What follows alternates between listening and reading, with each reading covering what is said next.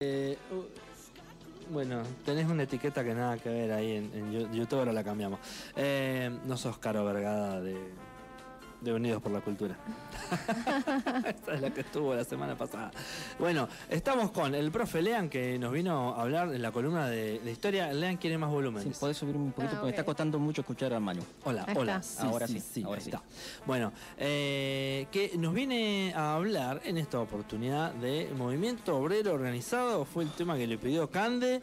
Es. Eh, eh, ya me mandaste al frente. Es bueno, que vengo hablando de la asamblea y no sé qué, ya listo, ahora eh, Claro. ya está. Ya Yo tengo. Te tiro dos o tres preguntas. No sé si es exactamente de lo que vas a hablar. A ver. Te- después en el, en el desarrollo vemos si las ¿Cuánto respondes. tiempo tenemos? Un ratito. Bueno, entonces tírenme las preguntas ya está. porque si no- Bueno, porque bu- ah, nada, tiró el movimiento obrero organizado. Yo me imagino. Estamos hablando de Argentina, del mundo, de los anarquistas de 1920, Está bien. del No. peronismo 45, del cordobazo en los 70, actualidad, futuro. No, te, te, te- te faltaron algunos ahí. Bien. No, Claro. fueron los que. A ver, los, los primeros. Las primeras asociaciones obreras que comenzaron a surgir fueron más que, más que nada clubes de inmigrantes Ajá. que tenían un sentido como de ayuda mutua. Ajá.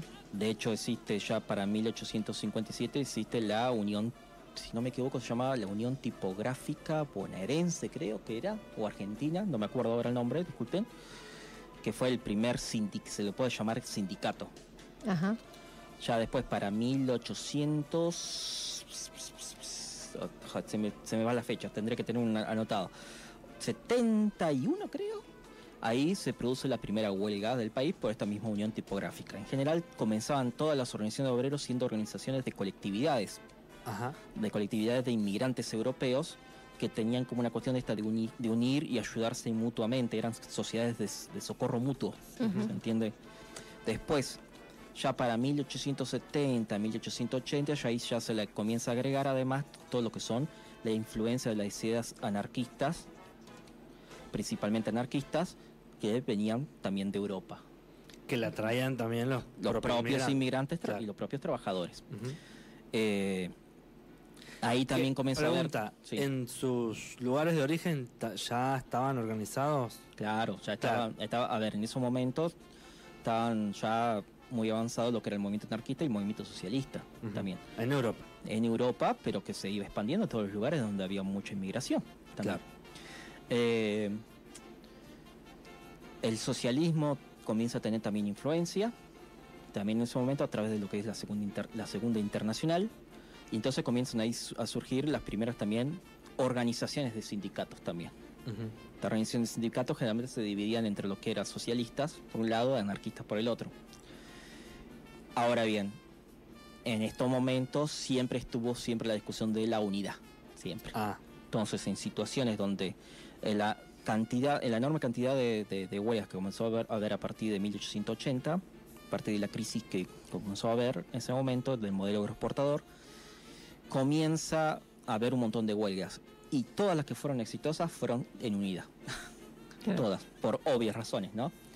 En un momento muy represivo, donde los sindicatos estaban prohibidos, las asociaciones de empresarios no estaban prohibidas. Mm. Ahí en ese momento se crea la Unión Industrial, la Sociedad Rural. Ahora bien, las- la, la organización de, de trabajadores sí. ajá. Y a veces no se tiene conciencia del nivel de represión que había, en el sentido, muchos dicen, ah, no, porque ahora se quejan por cualquier cosa, bla, bla. No, no, ustedes no tienen ni idea de lo que era en ese momento, de eh, que, por ejemplo, había reglamentos internos propios de las empresas, de las uniones de empresarios, ¿no? Por ejemplo, la unión de empresarios del Fideo, ponele, ¿no? Que decían, cualquiera que haya hecho una huelga durante seis meses no será aceptado en ninguna de las fábricas de, de la, per- de la empresa que pertenece a esta organización. Claro. Ese tipo de cosas. Entonces, esta gilada libertariana que te bajan desde que desde 1880 era una especie de mundo hermoso, no se tiene ni idea. Las cosas por las que se luchaban era, por ejemplo, la primera, la primera huelga que le hicieron los tipográficos, lograron que se pasara la- el horario, la, la cantidad de horas para trabajar a 12 horas. Ese era el logro, no 8 horas, lo que sea, 12 horas. ¿Cuánto, No. lo- cuánto lograban antes? ¿Cuánto lograban antes? No, no me queda claro, lo más seguro que 16. Claro. ¿Me entendés? A 12 horas. La unión tipográfica en un momento desaparece, se cae el convenio y ya está. Es Lo que lo hacía que existiera fuera el propio sindicato, lo que se aseguraba que hubiera Claro, eso. sostenían El Estado no, la medida. sostenían la medida. El Estado no. ¿Se entiende? El Estado era totalmente oligárquico, a favor Claro. de los grandes empresarios. Claro, claro. Y la, y la, porque ahí estábamos hablando mucho de, de mm, como trabajadores que ya venían de afuera con esas ideas, pero trabajadores eh, Criollos de lo- locales, claro, se, se, se iban sumando. Obvio que se van sumando. Obvio. Lo que pasa es que lo que fue la ola inmigratoria, más que nada las grandes ciudades, fue muy fuerte. Vos considerás que desde 1857 hasta 1930 la Argentina pasó de tener un millón de personas, 4 o 5 millones. Claro. Es mucho. Y por la ola inmigratoria principalmente, que obviamente esas personas también tuvieron hijos, ¿no? Ujú. Entonces el país era un país que tenía muy baja población. Obviamente, mientras más al norte ibas, más población había, pero las grandes ciudades, como la entendemos nosotros hoy en día, comenzaron a crecer a partir de lo que es el modelo exportador, desde, Claro. 1800 desde 1860 para adelante comenzó Claro. a crecer.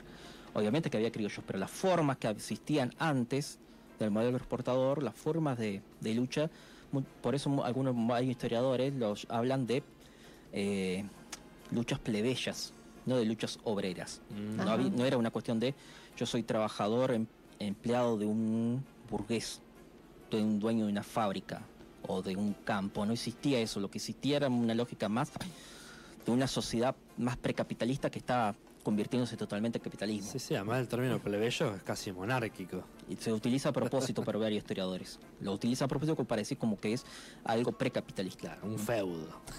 Tampoco, no me gusta a mí utilizar ese término porque se utiliza, se recontra mal utiliza. Claro. pero sí de una, a ver, era una mezcla. Vos tenías los gauchos y los gauchos que eran, tenían los gauchos antes de 1820, que eran los gauchos en general, eran personas libres, ¿no? Que tenían su pequeño pedazo de tierra, ¿no? Eh, eh, se dedicaban también a llevar ganado de un lugar al otro, hacían ese tipo de trabajos, trabajaban en alguna instancia, pero de una manera libre, es decir, con un contrato muy débil, cuando no querían se iban, a partir de lo que es 1820, 1830, cuando se comienza a organizar las grandes estancias, ¿no? Ahí ya comienza a entrar toda lo que es la forma capitalista bien de, de trabajo, donde hay un patrón, hay un empleado, pero todavía sigue habiendo resabios, ¿no? Entonces los sectores populares, por eso se le dice luchas plebeyas, porque eran más una lógica más de, digamos, de tratar de mantener los, los- los derechos que habían quedado, la tierra, ¿no? El- la libertad. Claro. 1830 comienza a ver la papeleta de Conchavo, donde se obliga a los gauchos que aunque tuvieran que no tenían un trabajo, se les decía, en realidad sí tenían un trabajo, su trabajo propio, no eran campesinos, Claro.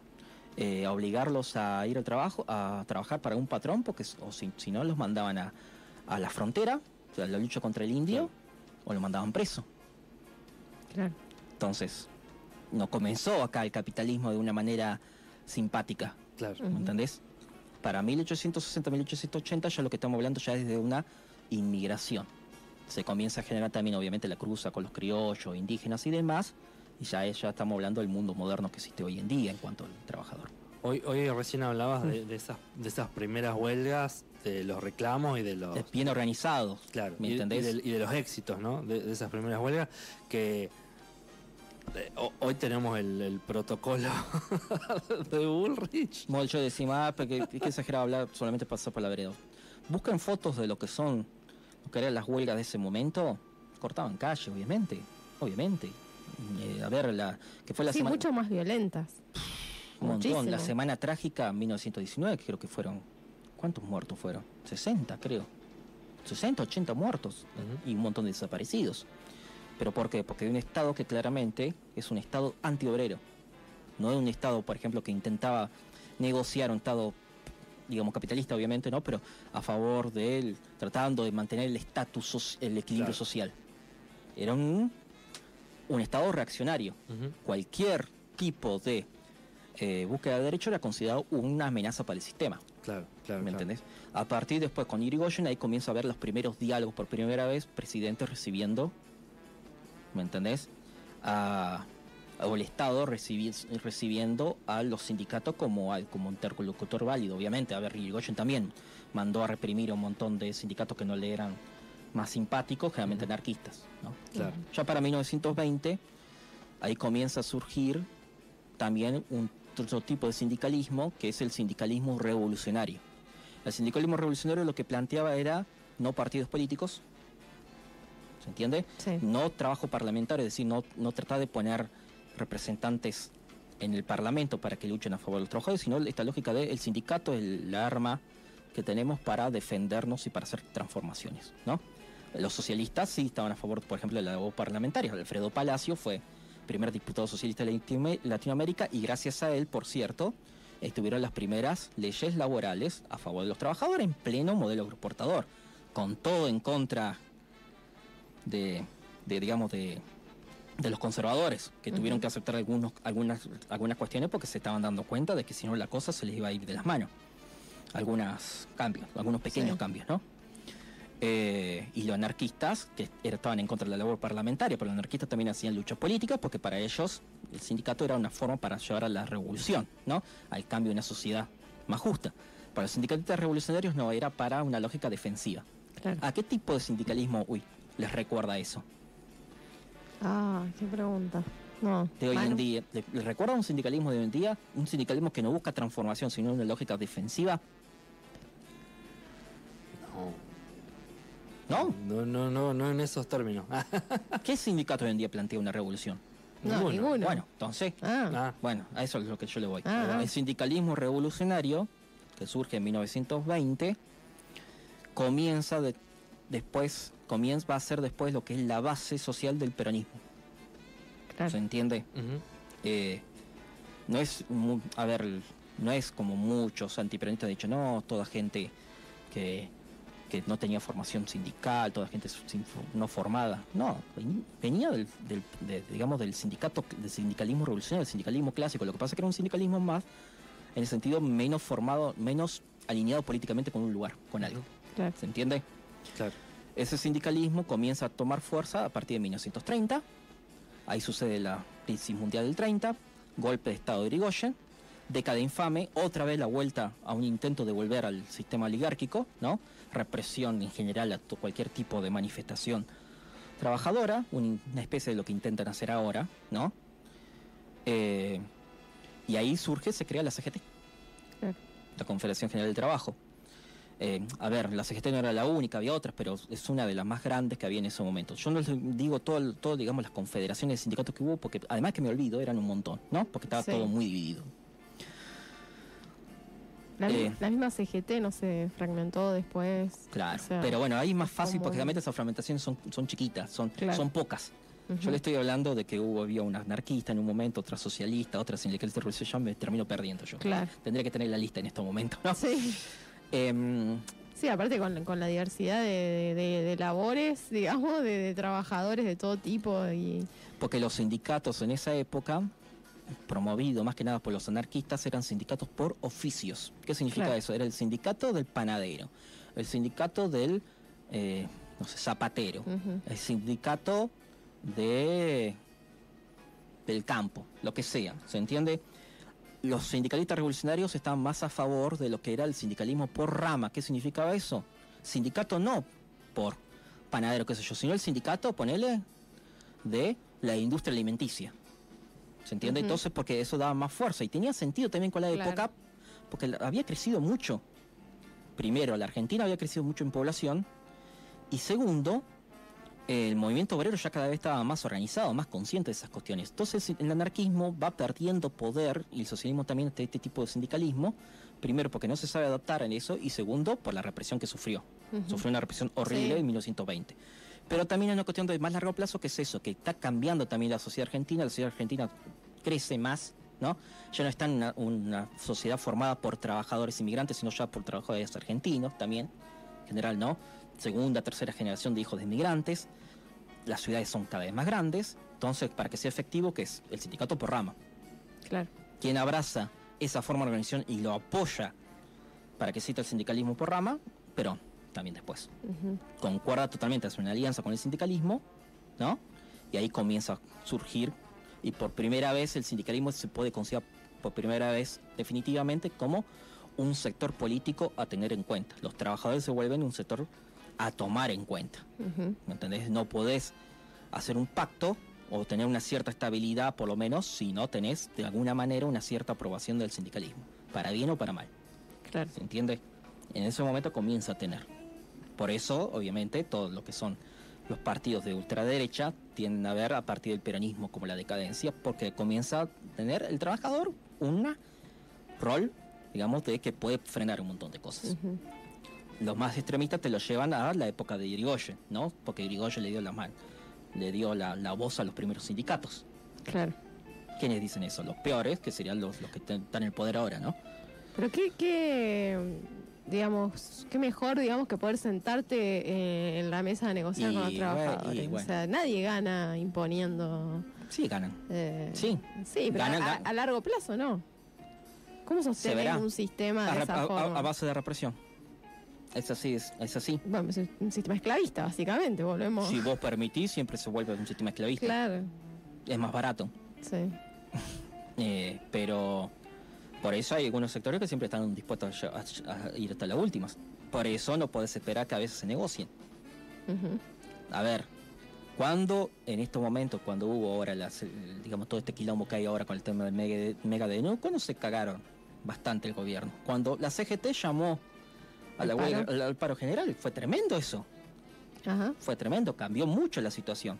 Ahora nos llama un paro y bueno, se entiende, se entiende el poder que hay, de la misma manera que, por ejemplo, Sí. los sectores patronales me acuerdo, tienen, tienen, perdón, tienen poder de boicot, ¿no?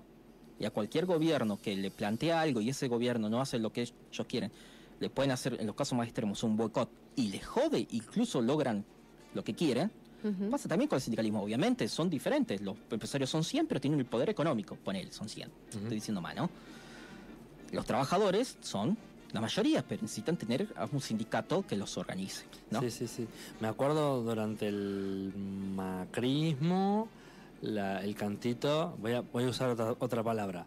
Pone la fecha, la yuta que te parió. La yuta. No, poner la fecha la puta. Bueno, está bien, yo entiendo lo que quieres llegar. Pero, pero, pero, pero, pero. Sí, bueno, porque la- a ver, no, esa cosa de la yuta, no, a ver. Le cambié la palabra. vamos a poner como Ricardo No, no, también, a ver. avisé, av- avisé que, iba- que le iba a cambiar la palabra a propósito por Sí, el está bien, está bien, sí. Pongamos otra cosa, sí, la, La fruta que te La parió. fruta que te parió. Bueno, a ver, eh, claro, bueno, ¿por qué? El sindicalismo se vuelve también algo a corromper también. Porque, como tal, el sindicalismo tiene un poder que pone freno a cualquier tipo de Claro. intento de avance sobre el derecho Y- de los trabajadores. Te- Cuando están comprados, bueno, Claro. por eso es que eh, se intenta siempre No comprar. llaman a elecciones. No hacen elecciones. Y están eternamente enquistados ahí. Claro. Claro. Porque Bueno. eso también hay que debatirlo, ¿no? Sí, la, la Bueno. diferencia O sea, entre las la bases y las que- cúpulas. Bueno, por eso muchos, ¿qué pasó? A partir de lo que es el primer peronismo, se le dio un poder. Los sindicatos aparecen como un sector a tomar en cuenta. Si nosotros nos vas a joder, bancátela, esa lógica, ¿no? Pero al mismo tiempo también se comienza a generar la lógica del sindicalista profesional. Entonces hay toda una discusión ahí, Claro. ¿me entendés? Porque el sindicalismo profesional, ¿qué, es lo que te da? Te da te da poder, te da profesionalidad al trabajador, ¿no? Personas preparadas específicamente para eso, que saben leyes, Sí. que saben cómo rosquear, Sí. también, ¿no? Que saben cómo negociar. Pero al mismo tiempo se comienza a comenzar a hacer esta cosa de la separación de las bases. Claro. Es una espada de doble filo. Son los grandes problemas de las representatividades. Después del peronismo, con el golpe de Estado del peronismo, ahí comienza, se comienza cada vez más a notar esto. Un peronismo, un sindicalismo muy unido al peronismo que intenta que vuelva Perón, y dentro de ese mismo sindicalismo, ¿no? Un sindicalismo que se intenta separar de Perón, ¿no? Intenta negociar incluso con los militares que iban haciendo golpes todo el tiempo para tratar de tener un poder aparte y no depender tanto de Perón, pero que se vuelven al mismo tiempo traidores al, al propio peronismo. Claro. Y al mismo tiempo también comienza a surgir también por esta cuestión de la, del- la crítica a la burocracia, como se dice, sindical, ¿no? Que no consulta con las bases, un sindicalismo más de izquierda en este caso. ¿Se va entendiendo? Hasta el 76 existe eso, un sindicalismo más de izquierda, después minoritario, que de ahí surge la famosa CGT de la Argentina, la de Agustín Tosco, cordobés eh, comunista, y después por otro lado, lo que es la CGT clásica, que viene de la época de, de- de Perón, ¿no? Después, con la dictadura, obviamente, la dictadura barre, hace un desastre, pero siempre termina quedando, hay cosas que no se pueden, que no lo pueden lograr, ¿no? Y comienza a surgir otra vez la CGT, y para cuando surge el menemismo, el menemismo da vuelta a todo, porque el menemismo supuestamente venía con un programa nacional y popular y termina siendo un Milei, ¿no? Claro. No lo voy a defraudar. No la voy a defraudar, sí. Bueno, ¿qué es lo que pasó? La CGT misma queda una CGT como se divide y queda una CGT más a favor del menemismo, que es la famosa CGT que se vende, y una CGT que se opone bajo la lógica de esta, no, la flexibilización laboral, por ejemplo, y todo eso estoy en contra. Y después una CGT más de izquierda, que es la famosa CTA, ¿no? Más, mucho más relacionado con lo que es la Iglesia Católica Ah, también. mira vos, ahí aparece. También, ¿no? Víctor de Llenaro, toda esa onda. La CGT que se opone al menemismo es la de Moyano, Ujú, así como lo ve. claro. La, la otra, la CGT oficialista, no, yo no me acuerdo, creo que no se debe acordar mucha gente, te- imagínate lo- el rol que habrán tenido, ¿no?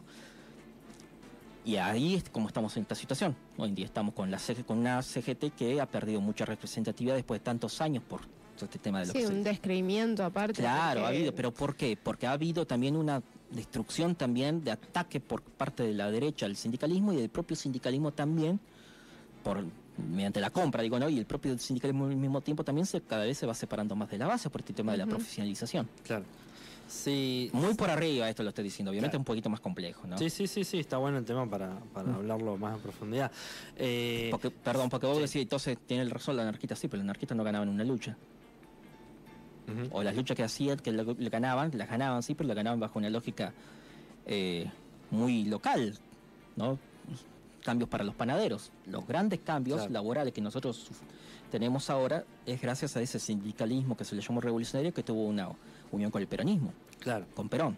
Habría, habría que hacer como un, un recordatorio para la gente todos los derechos laborales que tiene y que no sabe que se consiguieron a fuerza de Estaría, huelga, esta- digamos. estaría bueno comenzar a hacerlo, ¿no? Porque cosas que parecen nada. Sí, sí. Sí, sí, o sea, trabajas ocho horas de, de ley, por lo menos.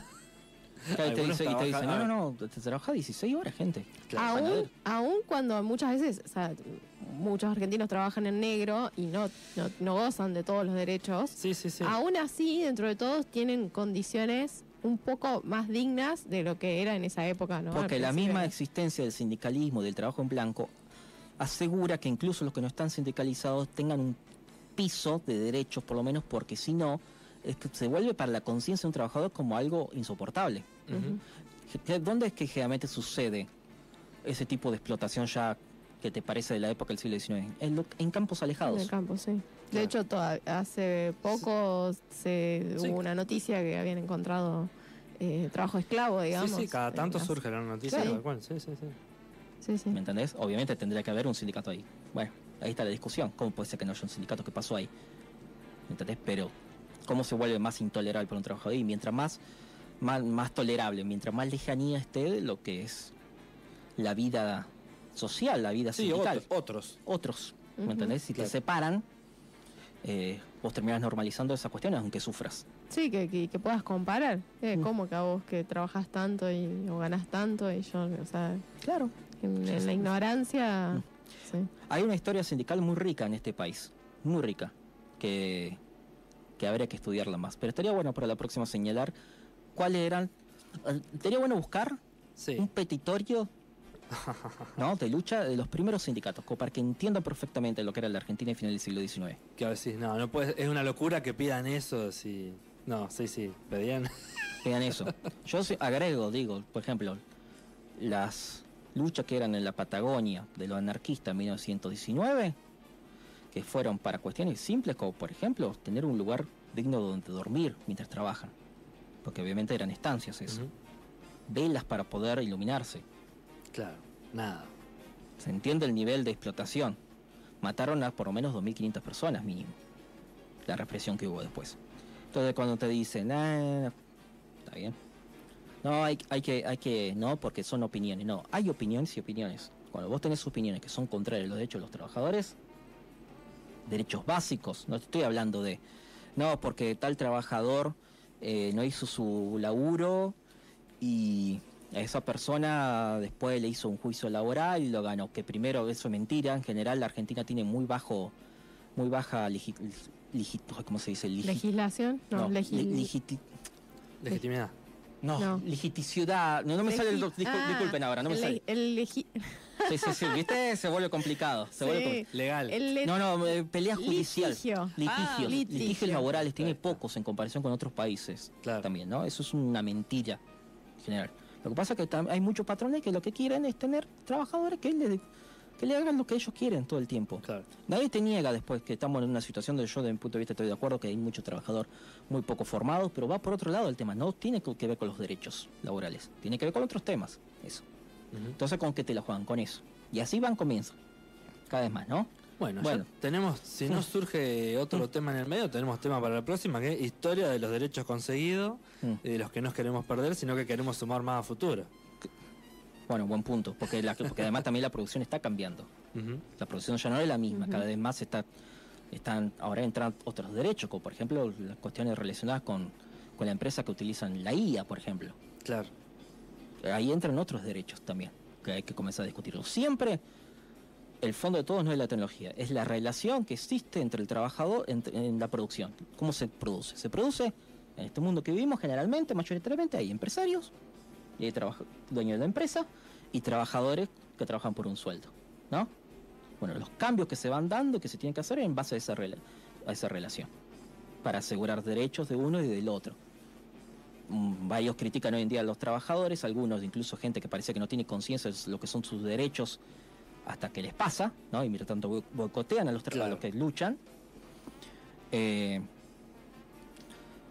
critican a los trabajadores y no critican a los empresarios. El nivel bajo que estamos teniendo en muchos lugares de la forma de, de, digamos, de, de, de- de disciplina laboral también se ve en muchos empresarios, gente. Entonces no puedes atacar al derecho del trabajador bajo esa lógica. Si hay un problema, para eso existen las paritarias. Si hay un problema, para eso existe, ¿no? Lo que son los juicios también. Si hay algún problema, para eso existe lo que es el diálogo con el sindicato. También. Si, no te- si el sindicato no, no te da bola, hay otros ámbitos. Existen las paritarias. Las paritarias se discuten como cuáles ser las condiciones de trabajo. Ahora bien, estos son por, por eso es que es una excusa cualquier problema que haya en la relación laboral. Lo llegan al otro extremo. ¿Qué es lo que quieren? Quieren básicamente volver al siglo XIX, si es posible. si es posible, les encantaría Ahí ese está. tipo de gente. Bueno, eh, hemos llegado al, al final por hoy de esta columna con el profesor Leandro Müller. Si te Eh. quedó algo pendiente, te lo anotas. Sí, pensé que me iban a hacer más preguntas. Es que estamos medio cortillos de Ah, bueno, tiempo. perfecto. Arrancamos medio. Porque me hicieron una pregunta y después yo comencé a tratar, bueno, no me hiciste ninguna pregunta o qué era la No. que tenía pregunta. No, porque yo soy una absoluta ignorante sobre esto. O sea, he leído algunas cosas, pero Mientras ah, más- necesito refrescar. mientras ¿Cómo detesto, disculpa, ¿cómo Y- detesto que hagan eso? Igual, mientras uno más ignora, más Yo preguntas vengo tiene. a, ¿no? claro, Claro. a instruirme. Seguramente me aparezcan después, así que... Claro, te- está bien, bueno, dale, dale. Igual si preguntás sabiendo es una, una forrada. También, también. Pero si sos una ignorante, como decimos entre comillas, no sos ignorante en cuanto a las preguntas que querés hacer. Peor es la Claro. gente, la gente que es bruta en el sentido de no de que no sepa, sino de que no quiere saber. Es, Claro, es anti. claro, claro. Eh, Bueno, claro. pero ahora, claro, ella tiene que masticar todo lo que dijiste y de ahí va a salir a una, a una consulta. Perfecto, dale, dale, listo. Dale, Para la próxima les traigo, les traigo el petitorio de la petitorio, voy a tratar de conseguir el petitorio de la, de la primera huelga, como para que entiendan para la cosa. Me- eh, mis dudas, eh, tengo muchas dudas con el tema del, del anarquismo. Yo tenía un bisabuelo anarquista. Ajá. Entonces como que, bueno, nada, es un área ahí. Pero la tiro para una próxima columna. Dale, perfecto. Ner, ner, el anarquismo Bueno. ha tenido mucha influencia cultural incluso. Sí. No- nosotros no nos damos, no damos cuenta de lo que he dicho. Pero bueno, la corto acá. Si no, no terminamos. Abrimos otra rama. Sí, Otra sí, rama. sí. Bueno, gente, nos vamos con la mancha de Rolando. Esto es Pueblo Latino. Nosotros ya volvemos.